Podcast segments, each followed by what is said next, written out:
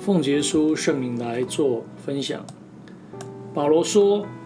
他对着罗马教会来这么说：爱人不可虚假，恶要恨恶，善要亲近。这是信仰生活里面的一种准则，也是在受到启示的保罗他的一种从神而来的体会。虚假的爱是一种表演做作的。它通常带有目的，它通常带有条件，它最终的目的就是要来达到自己的欲望，这是虚假的爱的一种展现。但是神是真实的，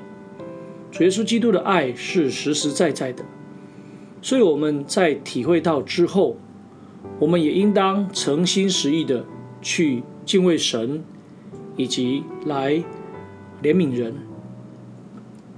爱人不可虚假，记载在罗马书十二章第九节的上半段。有一些角色在演戏的时候，演完之后，他会有一个感慨，他会说：“人生如戏，戏如人生。”戏是演出来的，它本是一种揣摩，它不是真实事件的一个架构，又或者是。真实事情的改编，它也是透过转换，而不是一个实在的事实。那人们乃是活在一个人生的舞台，在这个属物质的世界里面，在复杂的社会之中，每一种人扮演着千奇百怪的角色，特别是在我们的职场，特别是在我们的社会。的每一个啊职位上面，有些人会戴着虚假的面具，因此圣经诗篇的作者早在几千年前就这么来叙述：求你叫我转眼不看虚假，又叫我在你的道中生活。因此，虽然人生如戏，戏如人生，但是我们却不落在虚空虚假的里面。诗人他也不愿意在这个当中，所以他的目标、他的方向就在神的道中生活。神就是爱，而且神爱世人，甚至他期待我们，他要求我们要爱人如己。一个正常的人必晓得爱自己，因为他自己，因为他知道，当他对自己好的时候，自己可以得到益处。那么，神对我们这一种爱的要求。在于以真诚的爱去爱别人，乃因神是真实的，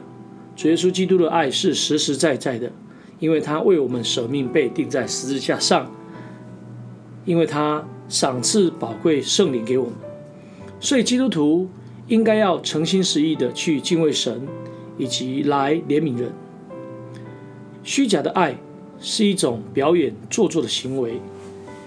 它通常带有一些目的。他最终的一个标的物就是自己的欲望，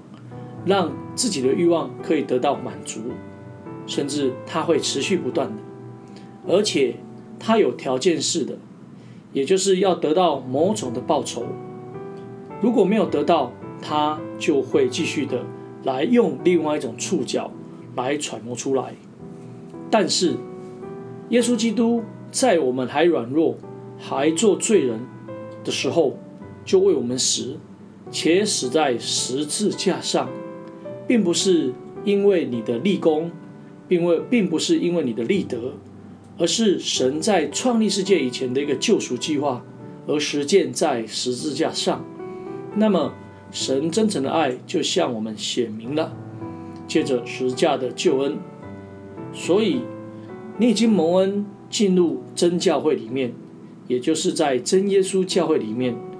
我们因为属于真信徒，所以爱人不可虚假。老院长老在使徒时代教会末期的时候，就这么来提到：小子们呐、啊，我们相爱，不要只是在言语跟行为上，总要在行为跟诚实上。也就是说，当时在使徒时代的教会。可能有人只是在言语跟舌头上展现出相爱，却没有在实践的方面。因此，这一个主耶稣若生的弟弟雅各，在雅各书里面就特别提到，不仅要有信心，也要有行为，因为身体没有灵魂是死的，信心没有行为也是死的。所以，当我们看到教会当中的弟兄姐妹，当我们看到教会当中的慕道朋友，若是在生活上，若是在心灵上得到缺乏的时候，我们要按着我们能够所给予的来给予他帮助，以及给予他救恩的实在性，这样子才能够言行合一。如果我们只是在言语上的爱，那就是言行不一；那如果只是在舌头上的爱，是心口不一。所以，爱人不可虚假，要怎么做到呢？也就是在我们的言语以及我们的信心行为上，都能够有实实在在的表现。感谢主，今天的分享就到这里。最后，将一切荣耀归给天上真神。阿门。